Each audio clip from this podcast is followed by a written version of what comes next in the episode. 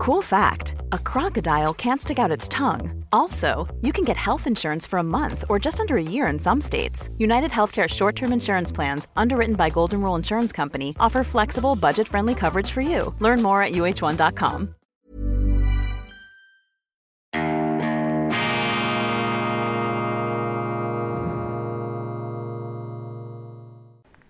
Grüezi miteinander. Einen wunderschönen guten Morgen, meine sehr verehrten Damen und Herren, liebe Freunde, vor allem in Deutschland und in Österreich. Ich begrüße Sie herzlichst zur internationalen Ausgabe von Weltwoche Daily, die andere Sicht. Unabhängig, kritisch, gut gelaunt am Montag, den 30. Mai 2022. Internationale Ausgabe. Ich muss hier ähm, etwas differenzieren. Natürlich ist auch die Schweizer Sendung sehr international ausgerichtet. Ich bringe dort ja nicht einfach nur die Nachrichten aus der unmittelbaren helvetischen Scholle. Ganz im Gegenteil, wir Schweizer blicken immer wieder über die Landesgrenzen hinaus, auch etwas argwöhnisch und unsicher, um sozusagen den Konjunkturstand, den Beliebtheitsstand von uns Schweizern international erspüren zu können. Die Schweizer sind, man muss das auch unterstreichen, weltoffen. Wir sind ein früh globalisiertes Volk. Zur Weltoffenheit verdammt, könnte man sagen, denn die Schweiz hat zu wenig Rohstoffe, äh, als dass man dort äh, einen äh, gigantischen Wohlstand erarbeiten könnte. Wir waren gezwungen, auch das wirtschaftliche Glück, vor allem das wirtschaftliche Glück jenseits der schweizerischen Grenzen zu suchen. Und viele, sehr viele haben das sogar gefunden. Auch hier interessant, am Ursprung des Erfolgs stand die Niederlage. Die Schweiz stand nämlich einmal im Ruf, eine europäische militärische Großmacht werden zu können. Kein geringerer als Niccolo Machiavelli hat zu Beginn des 16. Jahrhunderts geschrieben, der berühmte Machttheoretiker, dass die Svizzeri ganz Italien erobern sollen, um diesen zerklüfteten, verfeindeten, ähm, durch Herzog und Fürstentümer zersplitterten Staat zu einen wie einst die Römer. Wir waren die Alpenrömer. Und tatsächlich, wir haben es geschafft, Mailand ähm, in die Klauen zu bekommen, Mailand zu erobern. Dann allerdings wurde das äh, zurückerobert und die Niederlage der Schweiz bei Marignano hat sich tief in unser kollektives Erinnerungsvermögen eingegraben und nachher war dann fertig mit der Großmachtpolitik. Dann hat sich die Schweiz das Ethos einer diskreten Privatbank zugelegt nicht mehr militärisch, nicht mehr gewaltmäßig, sondern dienstleistungsmäßig, wirtschaftlich, wollte man die Welt, wenn nicht erobern, so doch zumindest ähm, ja, ähm, erkunden und wirtschaftlich ähm, beglücken oder auch sich selber zunutze machen durch Leistung, durch wirtschaftliche Leistung. Die Schweiz also sehr, sehr international, entgegen dem, was Sie in den deutschen Zeitungen immer wieder lesen, vor allem von diesem unmöglichen Johannes Ritter in der FAZ, äh, der uns da regelmäßig als äh, ja, als, als verstocktes, paranoides, ausländerfeindliches Alpenghetto ähm, zu verleumden versucht. Das ist jetzt nur leicht übertrieben, so kommt es bei mir zumindest an. Nichts davon ist davon. Natürlich sind die Schweizer etwas skeptisch gegenüber der Massenzuwanderung. Aber die Schweiz hat einen extrem hohen Ausländeranteil, viel höher übrigens als Deutschland, viel höher als Frankreich, viel höher auch als die Vereinigten Staaten von Amerika. Und wir sind aber ein kleines Land und deshalb ist es doch völlig normal und nachvollziehbar, dass man da nicht der Meinung ist, dass sie einfach Millionen, die ganze Welt in die Schweiz hineinpressen können. Das geht nicht. Wir versuchen ja auch eine nachhaltige, auch ökologisch nachhaltige Mikrozivilisation hier am Leben und am Funktionieren zu halten. Aber das wird in den ideologischen Medien, gerade aus Deutschland, sehr, sehr einseitig immer wieder berichtet. Aber mein Punkt war, dass äh, natürlich auch das Schweizer Programm ähm, recht international ausgerichtet ist ist nicht nur das Internationale. Deshalb empfehle ich Ihnen, vor allem auch heute, schauen Sie sich äh, vielleicht auch, wenn Sie Zeit haben, äh, den Schweizer Ableger an. Ich habe nämlich dort sozusagen meinen Referenzpunkt, meinen außenpolitischen Referenzpunkt dargestellt. Ich setze mich für eine Welt der friedlichen Koexistenz ein. Das heißt, Ich sage, es ist in unserem Interesse in der Schweiz, in Europa, nicht, dass wir die Weltherrschaft einer Macht haben, zum Beispiel der Amerikaner, denn äh, wenn einer so viel Macht hat, dass er den ganzen Planeten beherrschen kann, dann äh, korrumpiert ihn das. Macht korrumpiert, absolute Macht korrumpiert, absolut. Das ist nicht in unserem Interesse. Auch eine bipolare, eine Art kalte Kriegswelt festgefroren, da in sich feindselig belauernden Blöcken. Auch das ist doch eine Amputation, eine Halbierung unserer Welt, eine Halbierung des Wohlstands. Man wird da zurückgefedert auf die eigene, ja, auf den eigenen Schrebergarten, auf die eigene Scholle. Das ist nicht gut.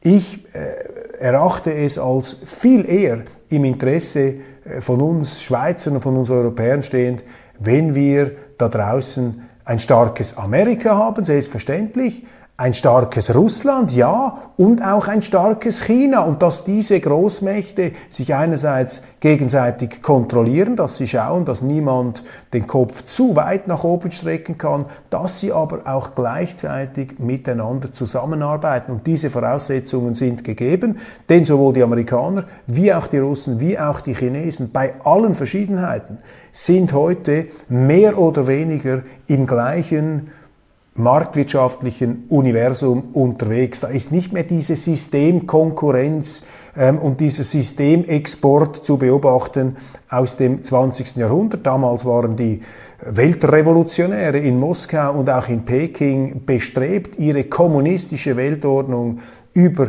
auch andere Weltgebiete zu stülpen. Das hat sich geändert. Die Chinesen, auch in ihrer ganzen wirtschaftlichen Expansionspolitik, machen das nicht mehr. Die lassen zum Beispiel in Afrika die Regierungen so, wie sie sind, also quasi wie früher zum Teil auch die Amerikaner, die es auch toleriert haben, wenn da sehr autoritäre Systeme ähm, zugange waren. Hauptsache, man unterstützte die Amerikaner im Kampf gegen die Kommunisten. Die Chinesen haben nicht eine ideologische ähm, Herrschaftsabsicht, Regime Change das finden wir eher bei den Amerikanern. Die Amerikaner sind da etwas, äh, zumindest die Politiker, etwas paranoid veranlagt. Sie scheinen davon auszugehen, dass man nur dann gute Beziehungen haben kann zu einem anderen Land, wenn es genau gleich regiert wird wie die Vereinigten Staaten von Amerika. Das kommt natürlich daher, dass die Amerikaner sich gleichsam als Krone der Schöpfung, als auch etwas äh, dem Schöpfer näherstehende, auch äh, ja ähm, äh, sozusagen auf dem leuchtenden Hügel äh, gegründete Zivilisation empfinden. Das ist die Übermotiviertheit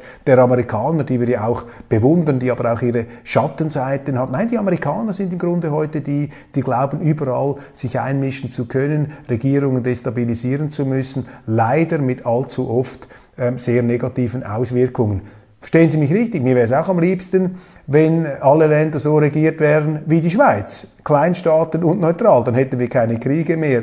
Aber das ist äh, gegen die historische Entwicklung, das ist gegen die Wirklichkeit. Das zu hoffen, ist einfach illusorisch.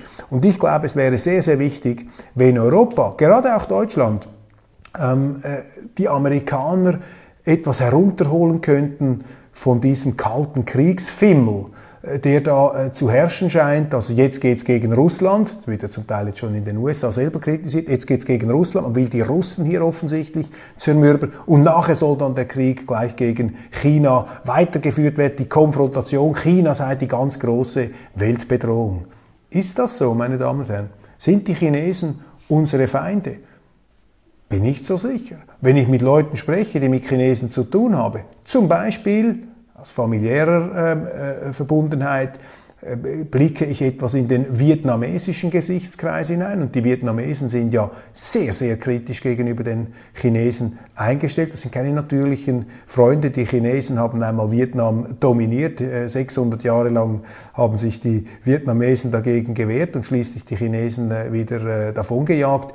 Und da gibt es sehr viel negative Energie gegenüber China. Aber wenn man mit äh, vietnamesischen Unternehmen spricht, staune ich, wie beeindruckt sie sind von der Tüchtigkeit und auch von der marktwirtschaftlichen ähm, Orientiertheit der äh, chinesischen Unternehmen, mit denen sie zusammenarbeiten. Und jemand hat mir gesagt, dass ähm, er auch mit Amerikanern und auch mit italienischen Firmen zusammenarbeitet. Aber die Chinesen würden sich viel mehr Mühe geben, hier zu sehr konkurrenzfähigen Preisen noch bessere Leistungen anzubieten. Jetzt, ich sage nicht, dass auch China und Russland, wenn sie zu mächtig werden, sehr problematisch ähm, sein können. Und das amerikanische demokratische System steht uns natürlich philosophisch, rechtsstaatlich und auch kulturell viel, viel näher.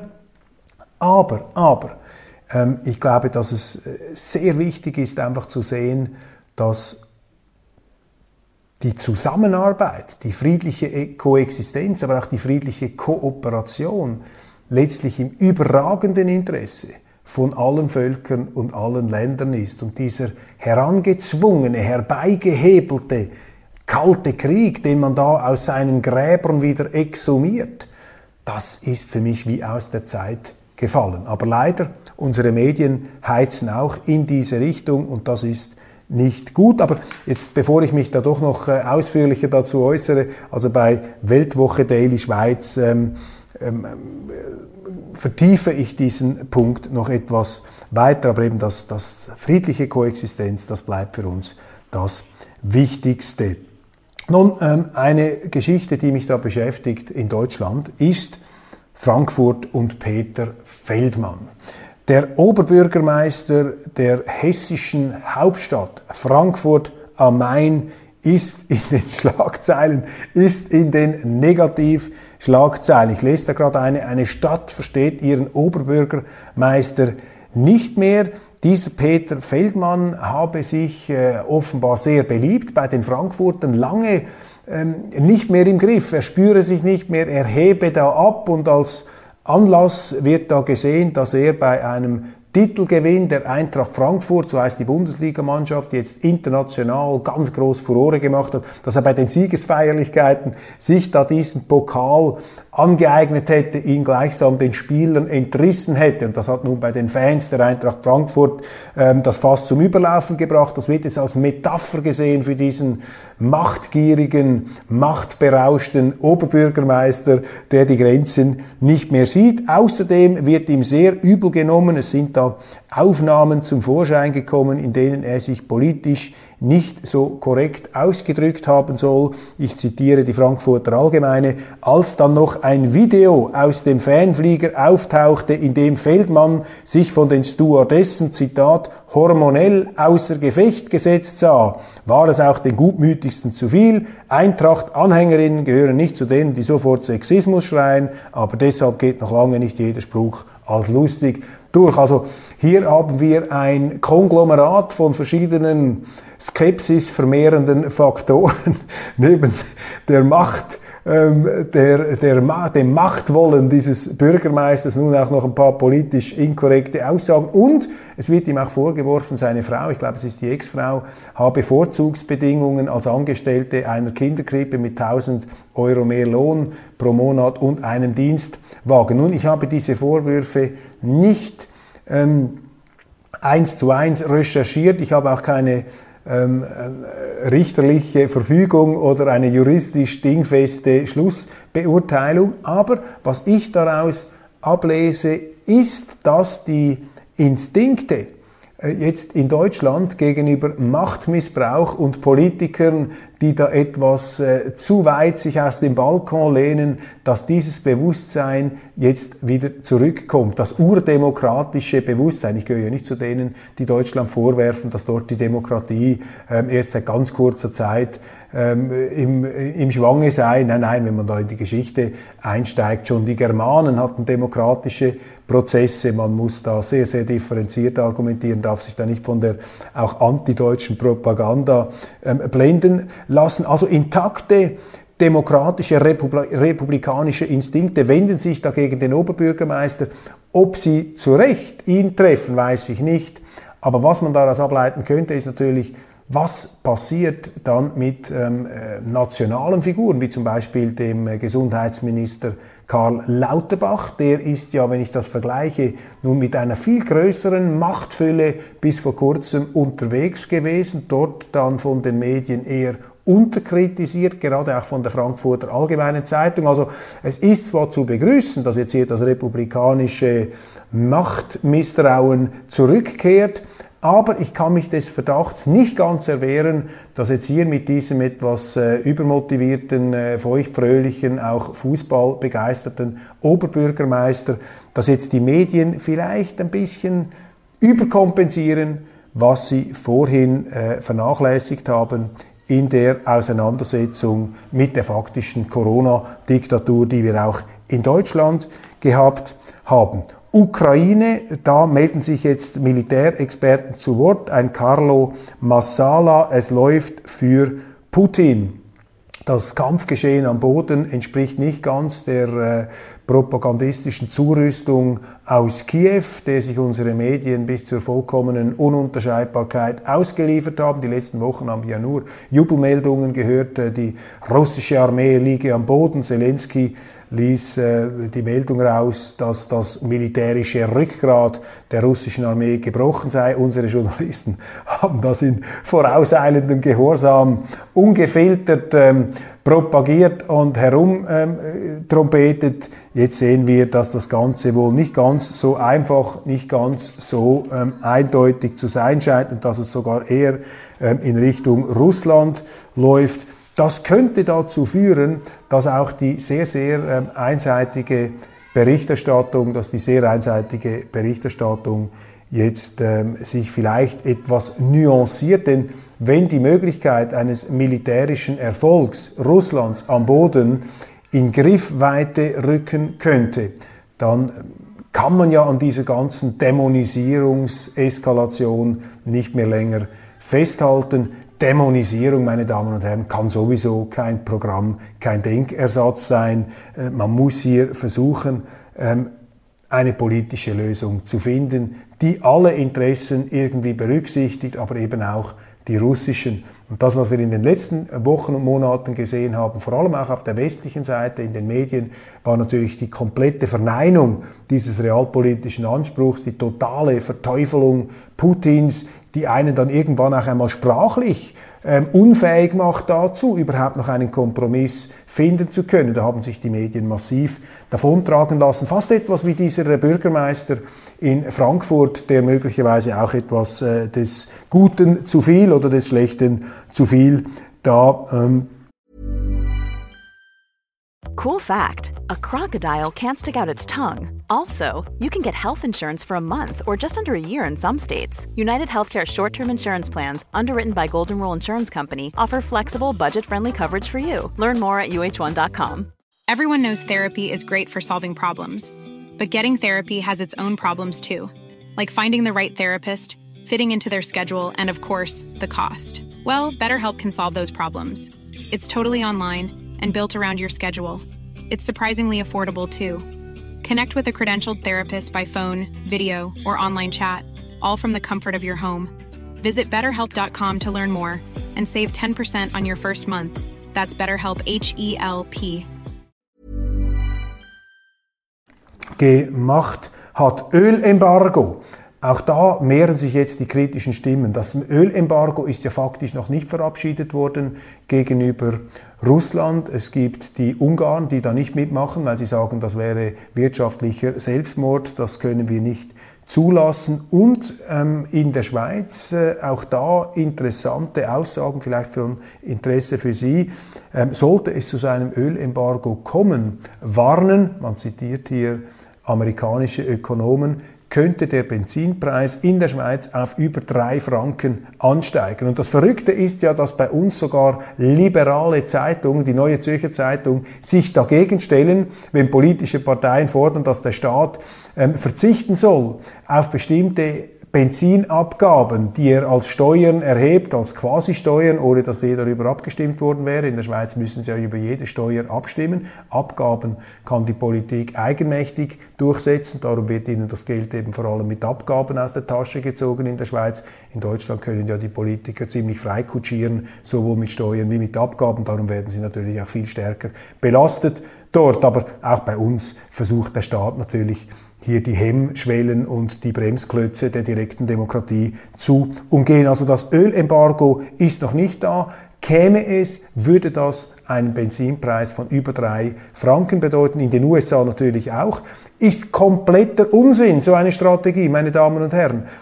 Benzin, Erdöl ist ein knappes Gut. Und wenn Sie das mit Sanktionen noch verknappen, dann wird das immer teurer. Und dann füllen Sie ja die Taschen von Putin. Das Gegenteil von dem, was man machen will. Denn Putin kann sein Öl immer verkaufen. Es wird für knappe Güter immer Absatzmärkte geben. Und da sehen Sie eben, dass äh, unsere Politik im Westen an einem akuten und auch gefährlichen Realitätsdefizit leidet. Zelensky das habe ich mir hier noch notiert. Zelensky, Zerstörer der Ukraine, Fragezeichen. Das ist natürlich jetzt ein ganz steiler Satz, eine ganz provokative ähm, Aussage und da werden mir jetzt einige virtuell gleich an die Gurgel springen und sagen, wie kann der nur, wie kann dieser Köppel nur so etwas un, äh, Unheilvolles, so etwas Herzloses, so etwas Verrücktes, etwas total Deplatziertes sagen. Ich wiederhole es gleich nochmal. Ist Zelensky der Zerstörer der Ukraine? Fragezeichen. Nein, ein Angriffskrieg ist nicht zu rechtfertigen, selbstverständlich nicht. Aber auch bei Angriffskriegen muss man sich immer wieder die Frage stellen dürfen, obwohl man das anscheinend jetzt nicht mehr tun soll, was hat die andere Seite gemacht, um einen Krieg zu provozieren oder unvermeidlich zu machen? Nur schon den Eiertanz, den ich hier, hier vorführe, zeigt Ihnen, dass ich mich auch schon habe einschüchtern lassen von dieser moralischen Druckkulisse, die einem das Wort äh, im Mund abstellen und abdrehen möchte. Nein, selbstverständlich, meines Erachtens hat der Westen selbstverständlich durch eine Konfrontationspolitik, auch durch eine einseitige Unterstützungs- und Motivierungspolitik der Regierungen in der Ukraine sehr viel dazu beigetragen, beigetragen, dass die Russen aus ihrer Sicht sich in die Ecke gedrängt und äh, äh, sahen, äh, das Gefühl hatten, dass man versucht, hier mit der NATO sie gleichsam an die Wand zu pressen und dass man deshalb hier aus dieser Lage mit einem Krieg einen Befreiungsschlag aus russischer Sicht gewagt hat. Das ist eine Interpretation. Ich weiß auch nicht, wie es Putin selber wirklich sieht. Das ist eine mögliche Interpretation, aber es ist eben eine Interpretation, die etwas ausspricht, was die meisten Zeitungen bei uns nicht aussprechen, dass der Westen natürlich eine große Mitverantwortung hier trägt. Nicht eine Verantwortung für die Auslösung dieses Angriffskrieges. Aber wer sind wir, um das mit moralischer Her Herablassung zu beurteilen, vor allem wenn man die amerikanische Seite anschaut, die ja von sich aus sehr, sehr viele solche auch äh, Präventivkriege gemacht hat, nicht zuletzt jenen im Irak, wo es um Massenvernichtungswaffen ging, die es gar nicht gab. Also hört mir auf mit diesen moralischen Belehrungen und dieser heuchlerischen Selbstgerechtigkeit. Aber schauen wir ähm, den ukrainischen Präsidenten Zelensky einmal genauer an. Zelensky ist Präsident der Ukraine. Die Ukraine ist das flächenmäßig größte Land in Europa. Es grenzt direkt an Russland an. Und was ist da die Aufgabe eines Staatsmanns? Sie müssen doch versuchen, als Regierung in der Ukraine, eine ehemalige Sowjetrepublik, ursprünglich sogar mal Teil des russischen Imperiums, Ursprung des russischen Imperiums, Kiewer Russ, im Mittelalter, dann von den Tataren, von den Mongolen zertrümmert, erobert und dann hat die Geschichte einen komplizierteren Verlauf genommen. Aber wenn sie dort sind, können Sie doch keine Politik der reinen Konfrontation machen gegenüber Russland, gegenüber den russischen Minderheiten. All das hat Zelensky gemacht. Gut, er würde sagen, die Russen haben durch ihre Aggression mich dahin gebracht. Kann ja sein.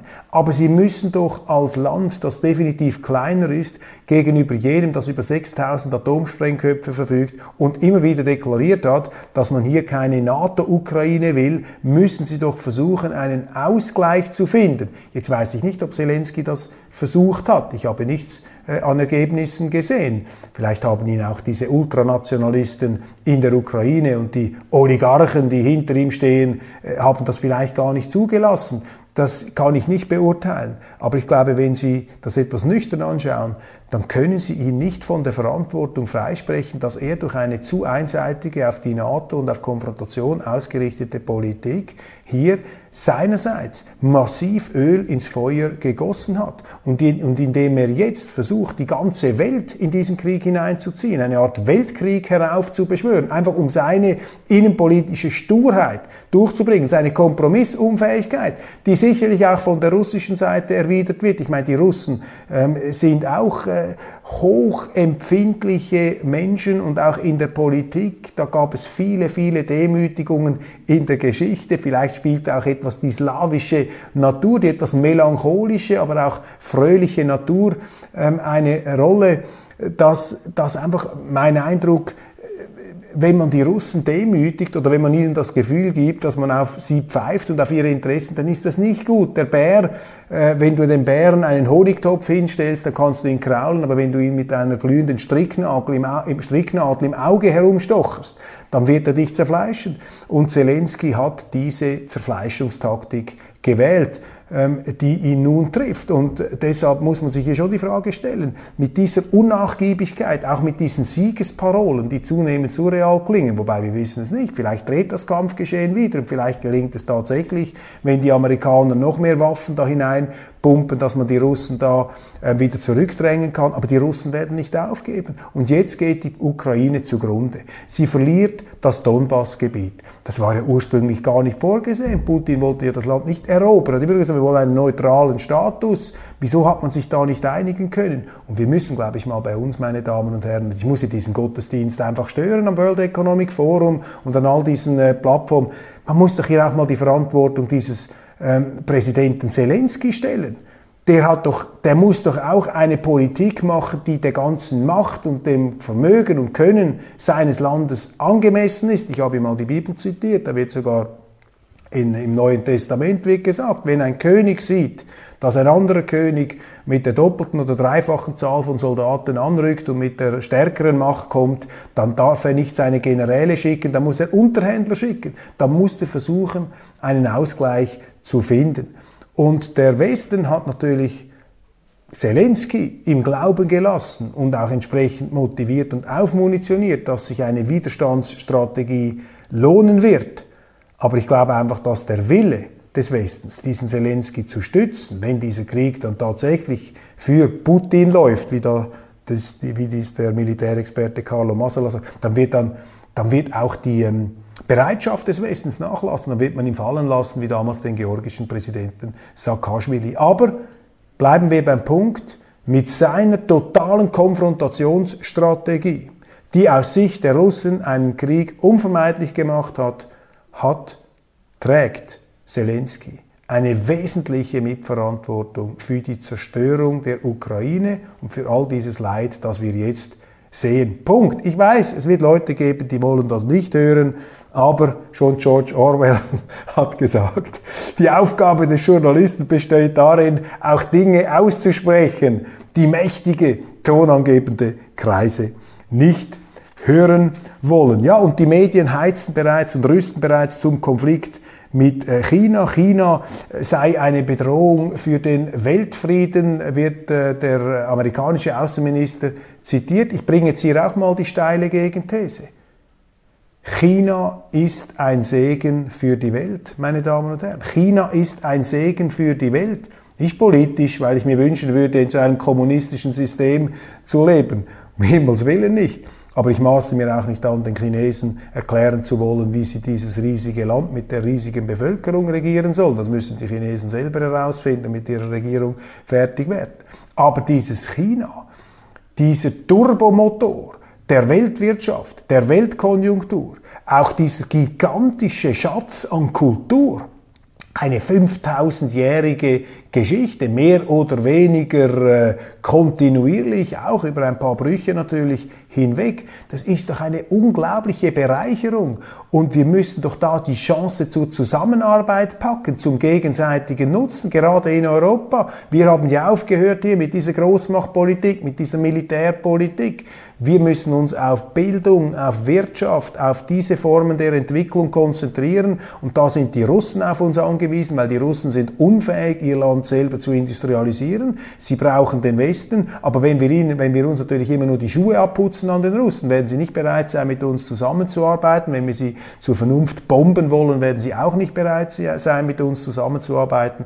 Es braucht hier Anerkennung, es braucht Respekt auch wenn ein Krieg und diese Auseinandersetzung, an der wir selber einen sehr, sehr großen Anteil haben, uns momentan vielleicht davon abhalten könnte. Das gleiche gegenüber China. Der Westen hat sich doch massiv versündigt gegenüber China im 19. Jahrhundert. Was wir dort für Kriege gemacht haben, das ist doch himmeltraurig. Das ist etwas vom allerletzten. Und jetzt begegnet man ihnen ähm, wieder vom hohen Ross herab, kritisiert die Menschenrechtsverletzungen, auch die angeblichen und die tatsächlichen, nachdem man selber sich gar nie entschuldigt hat für die gigantischen Menschenrechtsverletzungen, die Großbritannien, die die Amerikaner, vermutlich auch die Deutschen, andere europäische Großmächte in China verübt haben. Also Bescheidenheit, Zurückkommen, Anerkennung. China ist ein Land, das bewundernswerte Leistungen vollbringt. Da läuft noch nicht alles gut. Ähm, ich habe größten Respekt ähm, für das und ich sehe die Möglichkeiten, die China verkörpert. Ich sehe die Möglichkeiten, die Russland bringt. Ich sehe die Möglichkeiten und Defizite, die Europa hat. Ich sehe auch das große äh, offensichtliche Potenzial der Vereinigten Staaten. Und anstatt dass wir uns jetzt in den eigenen Schützengräben einmauern, müssen wir doch hier wieder aus diesen Schützengräben, aus diesen Bunkern heraussteigen, um uns die Hand zu geben. Das klingt jetzt total pathetisch, ist es auch, aber äh, sehr, sehr wichtig, weil die Medien heizen jetzt eine Konfrontationsstimmung an. Sie versuchen uns einzureden, dass China ein Menschheitsfeind ist, ein, ein Feind von uns, von Europa, des Westens und wir müssen uns jetzt hier verteidigen gegen die Autokratien. Das ist auch die NZZ schreibt das. Ich finde das fürchterlich, diese kalte Kriegsparolen, die da auch von liberalen Zeitungen gebracht werden. Wir brauchen nicht mehr Schützengräben, wir brauchen mehr friedliche Koexistenz und friedliche Kooperation. Meine Damen und Herren, wir sind bereits am Ende der Sendung angekommen. Ich habe nichts gesagt über Jan Böhmermann. Ich habe nichts über das Filmfestival von Cannes äh, gesagt. Da gibt es noch so viele Themen. Auch der Prozess äh, von Johnny Depp und Amber Heard neigt sich dem Ende zu. Und sogar der unvergleichliche Elon Musk hat sich twitternd zu diesem Weltereignis geäußert, sehr diplomatisch, sehr neutral. Er hatte ja offensichtlich mal eine Beziehung mit Amber Heard. Und im Sinne der salomonischen Versöhnung twitterte Elon Musk, dieser Tausendsasser der Verzettelung, twitterte er, er fände in, ah, genau, in ihren besten Momenten seien sowohl Amber Heard wie auch Johnny Depp eine großartige Bereicherung für die Welt. Und diesem Urteil schließen wir uns an und übertragen es auf die Welt und sagen, in ihren besten Momenten sind die Vereinigten Staaten, sind die Europäische Union, die Schweiz, Russland, China, Afrika, Südamerika, Nord- und Südpol, Grönland, Kanada, Australien, in ihren besten Momenten sind all diese Staaten, Länder, Zonen und Gebiete eine gigantische Bereicherung für die Welt. Und daran sollten wir uns orientieren, meine Damen und Herren, und nicht an diesen kleinkarierten ideologischen Gefechten, die leider, leider dazu führen, dass ein Land mit einer wunderbaren Geschichte, die Ukraine, zertrümmert und kaputt gemacht wird, nur weil die Politiker hier, und da nehme ich den Herrn Zelensky überhaupt nicht aus, ganz im Gegenteil, nur weil die Politiker kompromissunfähig sind. Also, wir einigen uns auf den Kompromiss, wir müssen wieder zurückfinden zu unseren ganz elementär, elementaren Stärken der Verständigung, des Kompromisses und der politischen Lösungen. So, jetzt habe ich die Schlusskurve erwischt. Ihnen einen wunderschönen Tag. Ich freue mich, wenn Sie morgen wieder dabei sind bei Weltwoche Daily.